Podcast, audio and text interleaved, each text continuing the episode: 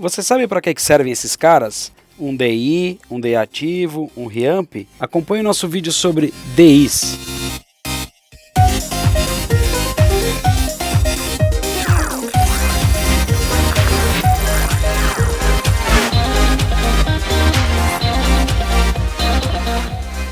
E aí galera, tudo bem? Bem-vindos à aula de hoje. Vamos falar um pouquinho sobre DI.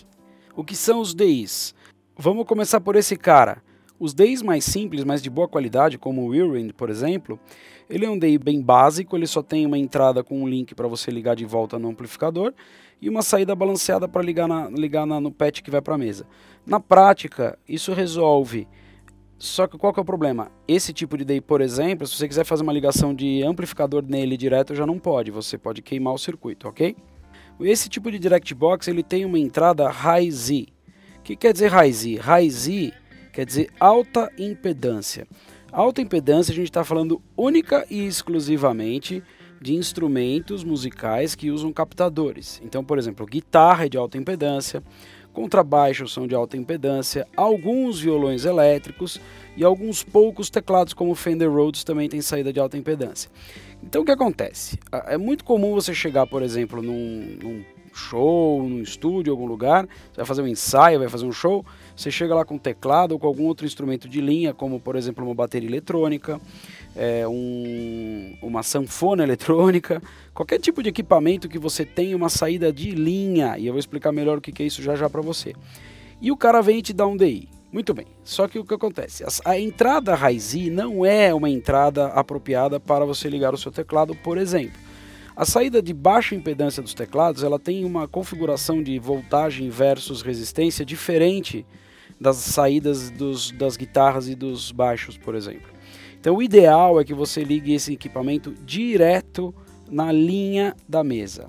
Aí você vai falar para mim, bom, lá eu não tenho uma linha para ligar, porque todas as conexões do palco são balanceadas, ou seja, XLR, e a saída do meu teclado, do meu instrumento, da minha bateria eletrônica não é.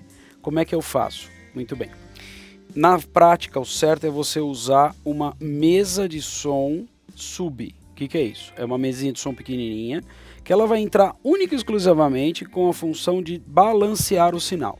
Vocês estão vendo aqui uma mesinha simples, não costuma ser caro. Você pode fazer ali uma equalização, usar ali uma saída de sinal, aproveitar para fazer um retorno, alguma coisa para você, mas esse não é o foco. O foco é balancear o sinal para você poder jogar esse sinal na sua, no seu pet de palco e mandar isso direto para a mesa. É... Ah, mas eu não tenho outra opção, eu só tenho o DI, o que, que eu faço, como eu faço? Não é o certo, tá? Gambiarras, então, nem pensar. Já cansei de ver gente, por exemplo, fazendo cabos desbalanceados, ou seja, saindo do teclado, por exemplo, com cabo desbalanceado e fazendo ali uma gambiarra, que é bem, bem perigoso, é, para transformar esse sinal em balanceado e mandar para a mesa. Qual que é o problema? A, a entrada XLR da mesa lá, ela não está esperando por uma chegada de linha. E as saídas da mesa, elas têm phantom powers. O phantom power ele é um pequeno transformador que vai mandar 48 volts para os microfones que precisam desse sinal. Dependendo da ligação que você fizer nesse cabo, você pode, a hora que esse phantom power for ligado na mesa, você pode queimar a saída do seu equipamento. Portanto, não faça isso. Não faça isso. Ok? Melhor situação, liga direto na mesa, liga direto se precisar com um cabo mais longo. Ah, mas a mesa é grande, o show é grande, tarará. mais um motivo para você ter uma mesa sub. Olá, essa mesa tem uma chave mais 4 e mic, que é justamente a saída de nível de microfone, nível de linha. Se você mandar isso direto para a entrada de linha e entrar como TRS lá na mesa, que é o que a mesa está esperando, beleza, você manda o sinal como mais 4. Se você mandar direto para uma entrada de microfone, que é o que normalmente os patches dos palcos vão ter, você manda com sinal de mic e está resolvido o problema. Todo mundo na sua impedância certa, todo mundo balanceado, todo mundo perfeito para funcionar. Eventualmente, como vou colocar na tela aí para vocês, existem alguns DIs específicos para linha. Então, por exemplo, a própria Radial tem, algumas outras marcas têm. São DIs que vão funcionar para a linha, mas em geral esses tipos de DI não são para isso, ok? Muito bem, vamos falar também de alguns tipos de DIs que aceitam a entrada, por exemplo, de um sinal de mais voltagem, mais tensão, que é o nome correto. Ou seja, todo amplificador tem um conector entre o power e o falante. Alguns amplificadores menorzinhos não vão ter essa, esse tipo de, esse tipo de conexão, mas normalmente esses pequenos já tem também uma saída entre aspas, como se fosse um, um DI, e também amplificadores muito pequenos não tem todo esse interesse de você gravar a amplificação, especialmente a amplificação valvulada desses equipamentos. Então eu tenho, por exemplo, vou mostrar para vocês ali, a ligação entre o conector do power com o falante. Esse conector do power com o falante a gente vai ligar aqui, ó. Tem uma chavinha aqui, ó, que muda de guitar para speaker. O que, que é isso? Se eu ligar simplesmente a guitarra aqui, ele funciona como um DI normal. Se eu ligar a saída do amplificador aqui, ou seja, a saída que vai para o falante, ele vai pegar aquele sinal já amplificado, ou seja, já passou pelos, pelas válvulas de pré e power e vai mandar esse sinal para minha mesa. Qual que é a vantagem disso em relação a eu ligar, por exemplo, num DI normal? O DI normal vai pegar simplesmente o som da guitarra e mandar para a mesa. E os, ou eventualmente numa pedaleira, vai passar pelos efeitos dos pedais e vai mandar esse som limpo para a mesa.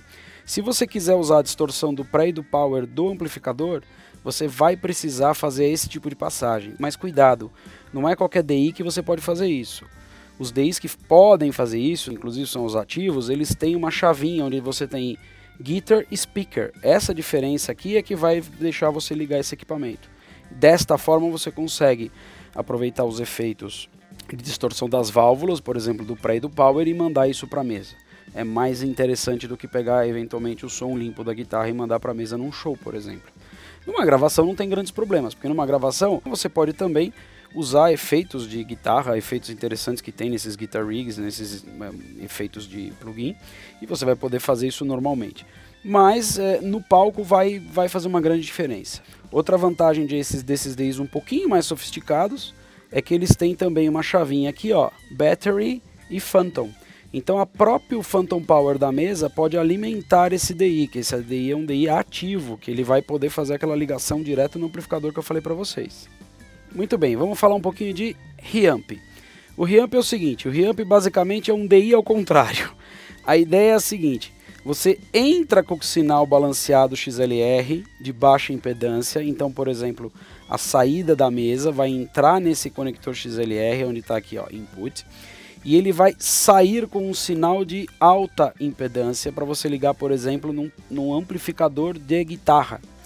Ué, mas para que, que eu faria isso? Por exemplo, você tem um teclado e quer usar um amplificador de guitarra para ter aquele timbre eventualmente para alguma coisa que você queira usar.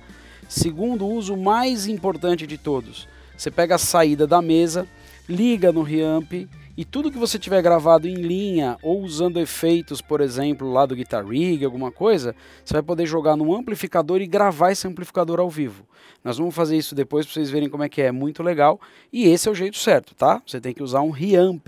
Esse é um equipamento muito mais pesado, ele tem uma bobina aqui dentro que vai fazer esse casamento de impedância. Não é simplesmente um um DI ao contrário, como eu falei no começo. Ele tem toda uma eletrônica aqui para que você tenha a saída de alta impedância no nível certo. Tem uma situação bem interessante de um aluno meu que uma vez precisou fazer. Ele, ele toca contrabaixo, tá? Só que ele toca com três contrabaixos no show. Ele toca com contrabaixo acústico, com contrabaixo elétrico normal e com baixolão. Vamos lá, olha que interessante.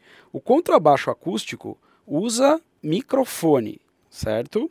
O contrabaixo elétrico é um sinal de alta impedância, é um high Z, então ele poderia ser ligado num DI comum. O baixolão não é feito para ser ligado nem no amplificador de baixo, nem num DI, porque ele tem uma saída de linha, ele já passou por amplificador, ok? Para fazer essa ligação toda, ele precisou de vários equipamentos, mas deu certo. Olha lá. Ele tem uma mesa pequenininha, onde ele tem uma entrada de microfone para onde vai o sinal do microfone do baixo acústico. No canal ao lado dessa mesa, ele tem uma entrada com já com uma chave de raiz I, onde entra o baixo elétrico. E no canal de linha do lado da mesa ele ligou o baixolão. Ótimo, lindo e maravilhoso. A mesa já tem o sinal de saída que vai mandar para todo mundo, mas ele tem um ampli de baixo que ele queria ouvir os três contrabaixos ao vivo no palco, para poder se monitorar, para poder ouvir. Só que o amplificador de baixo, ele espera um sinal de quê? Ele espera um sinal de linha? Não, ele espera um sinal de alta impedância. A mesa de som entrega o que para gente? A mesa de som entrega um sinal de baixa impedância, um sinal de linha. Então qual é a conexão certa? Eu pego a saída auxiliar, por exemplo, da mesa, entro no conector XLR do reamp e a saída do reamp vai para o amplificador. Todo mundo com a impedância certa, todo mundo com a impedância casada, todo mundo funcionando lindamente. Melhor solução que essa eu não conheço. Manda sua pergunta aqui no e-mail que vai aparecer aqui embaixo, que assim que possível a gente tenta responder. Beleza? Bem-vindos ao canal Bridge School.